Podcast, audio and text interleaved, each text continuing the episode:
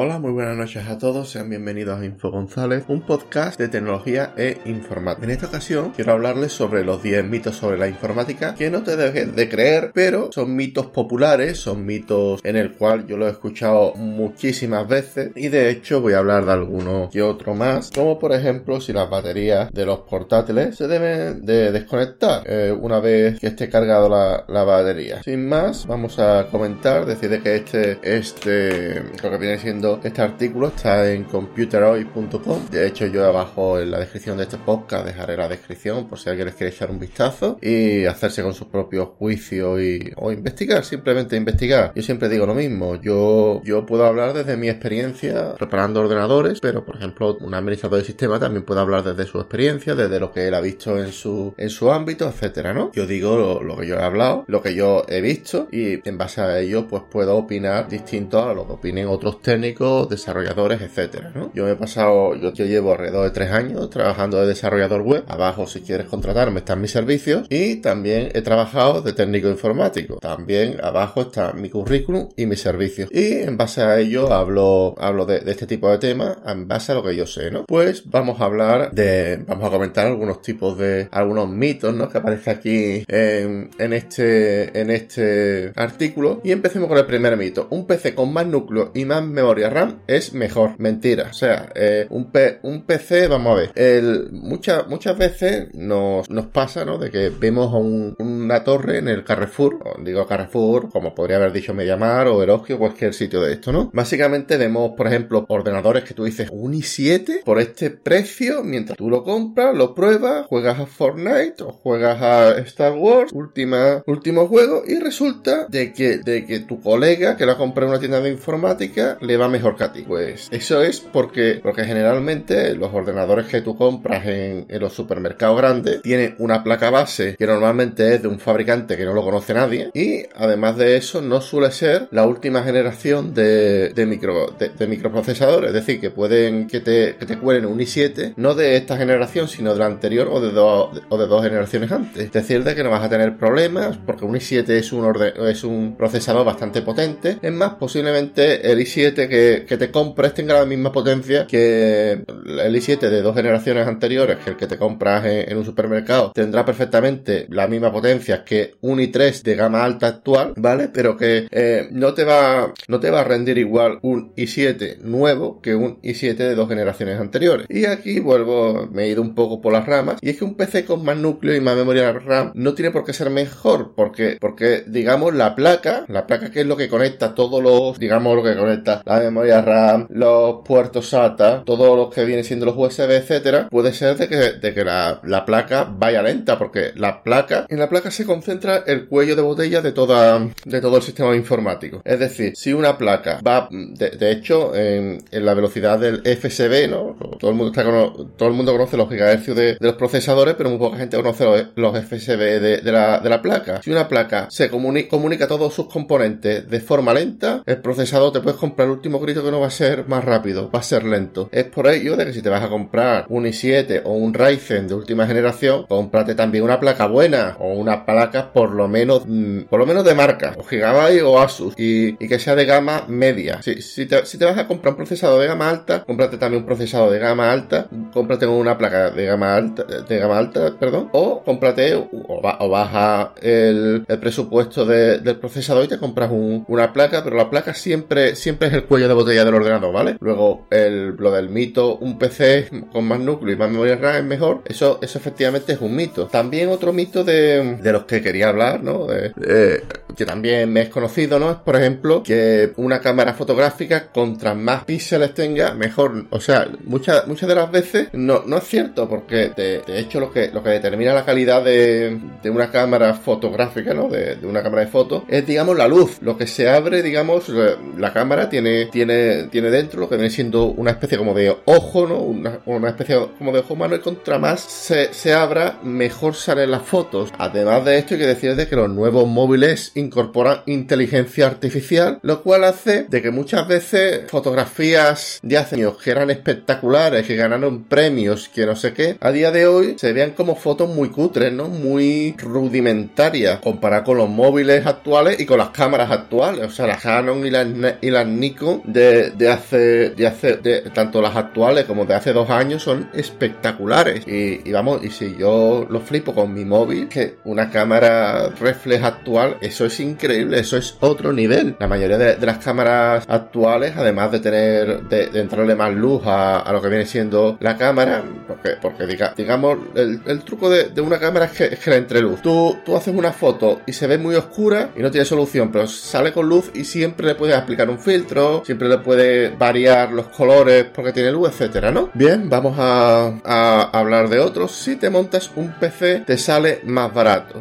Pues la verdad, mm, no tiene, no tiene por qué. Te, explico, un ordenador bueno te va a salir lo mismo en un, en un, en una tienda de, primera mano que, en una, que en una, que en lo que viene siendo un comercio, ¿no? Eh, digamos, sale lo mismo porque las piezas son iguales, la licencia más o menos es igual, todo es igual. Pero es cierto que, por ejemplo, los, las licencias de, Windows, de, las, de los PC de marca, suelen costar más, más, más baratos porque Microsoft tiene acuerdo con Asus, con HP, etcétera. Y es cierto de que, de que montar un PC, digamos, puede salir 20 o 30 euros más baratos, pero no mucho más. O sea, y si juegas con el presupuesto, ya, ya lo he dicho, o sea, muchas veces, eh, muchas veces un i7 de, aunque sea de la anterior generación, que no rinde igual, a lo mejor un usuario normal no lo llega a saber en su vida, que ni lo nota. Bueno, lo notará cuando su hijo, cuando su primo eh, le dé por jugar al Fortnite y diga, oye, mira que, que, mi amigo también tiene un i7 y esto, y esto va peor que el de mi amigo. Entonces ya a partir de ahí empezará a sospechar de que, de claro, las cosas iguales no son iguales, ¿sabes? Que algo de diferencias hay. Hay, hay varios mitos de,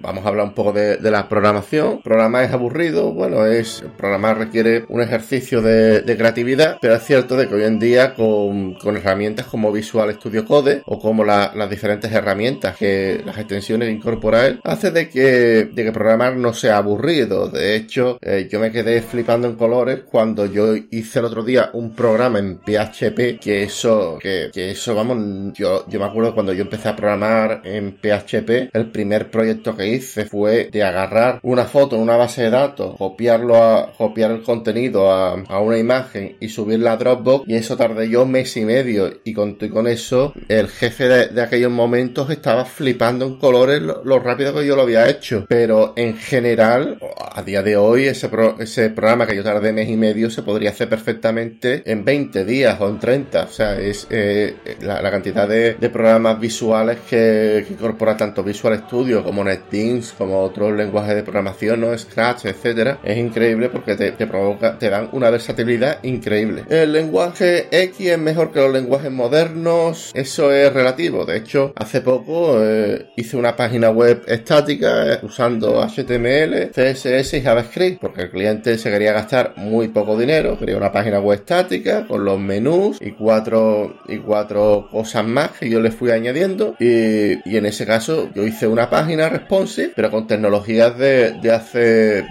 vamos, de hace 20 años, no, porque HTML5 no tiene 20 años. Pero sí es cierto que no utilicé ni PHP, ni ninguno de estos. Y la verdad, yo estuve, yo cuando estuve trabajando en, la empresa de, diseño, de diseño gráfico, me acuerdo de que, allí había otro, otro desarrollador, ¿no? Que utilizaba lenguajes de programación súper avanzados, ¿no? no sé si Next, Boo o, un nombre así raro. Creo, que era Next, Next que venía de Boo JS. Y, y yo la verdad, eh, yo he estado mirando en LinkedIn, he estado mirando en otros sitios y es cierto de que, de que la mayoría de esos proyectos no se llevan a cabo, o sea, la complejidad de un Vue.js o de un React o de cualquiera de esos, o sea, yo prefiero hacer un proyecto acabado eh, usando los lenguajes de, toda vida, es decir, HTML, CSS, JavaScript, PHP, jQuery. Con, e, con eso se, se, hace un proyecto que, hombre, cierto que Vue.js da una versatilidad increíble y da una, una perspectiva que te quedas flipando en colores, pero es cierto de que cuando tú eh, trabajas con tantísima complejidad, lo más normal es que termines abandonando, porque es que al final si te aburres o si,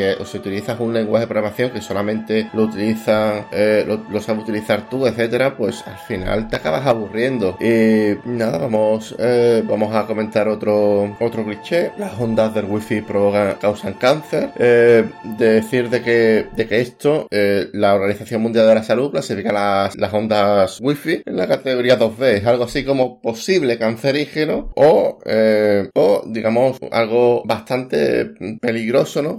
que tiene cierta, cierta peligrosidad. Decir de que no, no es la primera vez que, que la Organización Mundial de Salud otorga esta categoría a ciertos productos. Hace, hace de hecho, creo que hace 4 o 5 años, eh, lo puso, puso la, la Organización Mundial de la Salud a la carne, a las carnes rojas como posible cancerígeno, ¿no? De hecho, se dio una aquí en España increíble porque Estados Unidos precisamente era, era un principal eh, eh, exportador de, jamón y eso, y eso no, a, los productores jamón les siento fatal. También decir de que, de que los polvos de talco o el café también están en este grupo, ¿no? Cita el artículo en cuestión, computerhoy.com. Decir, decir también, eh, vamos a hablar de otro mito, y es que Mac y Linux están a salvo de virus. Bueno, yo añadiría Mac, Linux y Android, pero bueno, eh, Mac, Linux y, Android están a salvo de virus. Mira, la mayoría de los virus, como todo lo que se hace en el mundo de la informática, se hace por dinero, es decir, porque alguien va a coger esos datos y va a ganar dinero con él. O sea, no, no, hay, no hay otra historia. Eh, básicamente, en Linux y en Mac no hay tantísimos virus porque no es igual de rentable. Creo que hay un país, no sé si, si en China o en la India, no sé, creo que, creo que un Dalai Lama, eh, creo, o, un político de allí, le dio por utilizar eh, Mac y,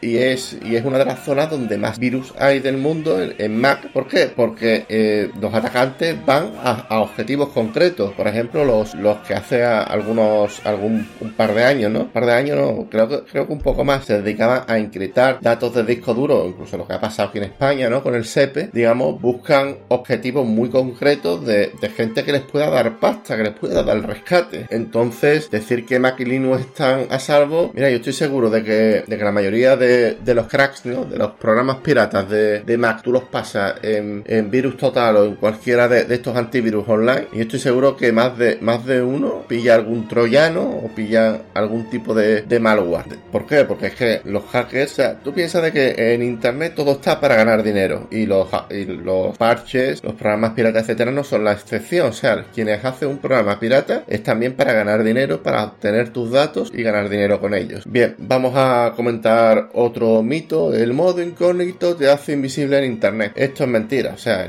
eh, para empezar, el modo incógnito no guarda las cookies ni guarda ni guarda el historial, ¿no? Entre otras entre otras funciones. Pero eh, cuando tú te metes en una página web con el modo incógnito, saben tu dirección IP, saben el tamaño de tu pantalla, saben la versión del, navegador que utilizas, qué navegador es, etcétera. Entonces, no te hace invisible en internet. No lo siento mucho, pero no, no te hace invisible. Otra de las cosas, otro mito es si saco el pendrive sin expulsarlo o sin sacarlo en modo seguro, ¿no? Se borran los datos. Esto pasaba, esto pasa normalmente con, con sistemas operativos Linux, ¿no? Con, actualmente, ¿no? Con sistemas operativos Linux. Y cuando se hacen cosas muy, a, lo mejor ejecutando un programa o a lo mejor haciendo todo lo que sea, trabajar mientras está trabajando el sistema de archivos, cuando tú sacas el pendrive sin expulsarlo, tiene probabilidad no solo de, borrar los datos, sino de, corromper todo el sistema de archivos de, lo que viene siendo el pendrive. Luego, es una, es una,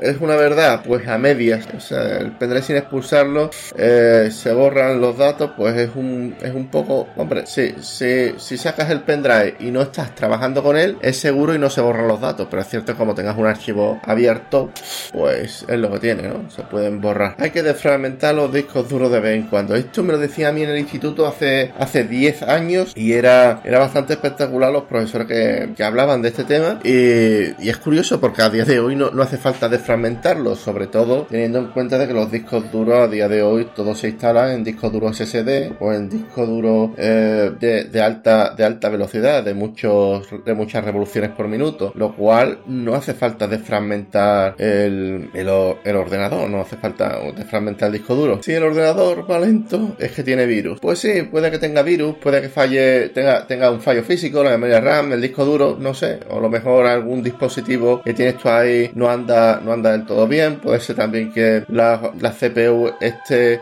haya falta cambiarle la pasta térmica, en fin, no, no tiene por qué ser virus solo. Bueno, a la pregunta de si realmente hace falta desfragmentar el, eh, desfragmentar no, perdón, quitar la batería mientras eh, que está cargando, ¿no? Cuando esté cargada la, la batería, pues, o, cuando esté, el mito era algo así como si estás utilizando el cargador con el enchufe y la batería está cargada, quitar, quitar la, la batería o quitar directamente el enchufe, decir, de que esto es un mito, un mito y que la mayoría de los fabricantes actuales de, portátiles suelen aconsejar no quitar la batería en ningún momento. Pues nada, hasta aquí, bueno, hasta aquí, hasta aquí mi podcast de hoy. La verdad es que me entretenía bastante, me parecía curioso comentar este, estos 10 mitos sobre, sobre la informática, ¿no? De informática. Y sin más me despido. Muchas gracias por todo el apoyo. Podéis seguirme en LinkedIn en barra Info González y en Facebook en barra Info González. Más me despido. Un saludo y hasta la próxima. Chao.